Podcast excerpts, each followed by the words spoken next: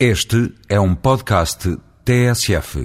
Vai para uns 10 ou 12 anos, o então Primeiro-Ministro português, hoje o Presidente da República, em visita ao Reino Unido, deu à BBC uma entrevista aberta onde qualquer ouvinte poderia participar. E um deles, depois de informar que visitava a miúdo o nosso país, perguntou por que é que Portugal está cada vez mais feio?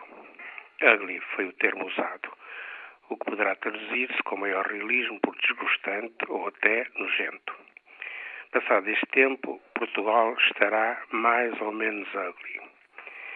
Começa a ser voz corrente dizer que o nosso país possui uma boa arquitetura e um mau ordenamento do território.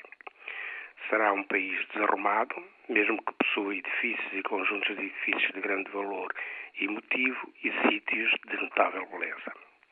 Mas está desarrumado os incêndios, a erosão, os aglomerados que crescem, a explosão, áreas degradadas ou ao abandono, ocupação edificada que segue mais as lógicas do mercado imobiliário que as boas regras do urbanismo e, sobretudo, a ausência de uma política clara da ocupação do território desfeiam o país.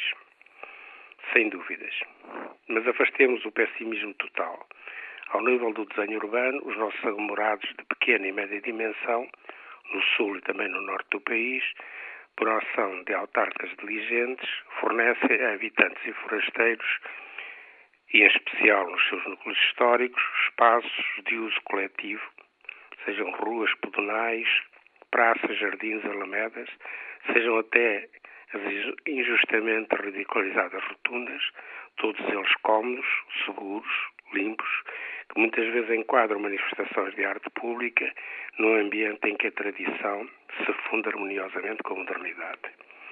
Bem-ajam, pois. Será pouco, mas sabe bem.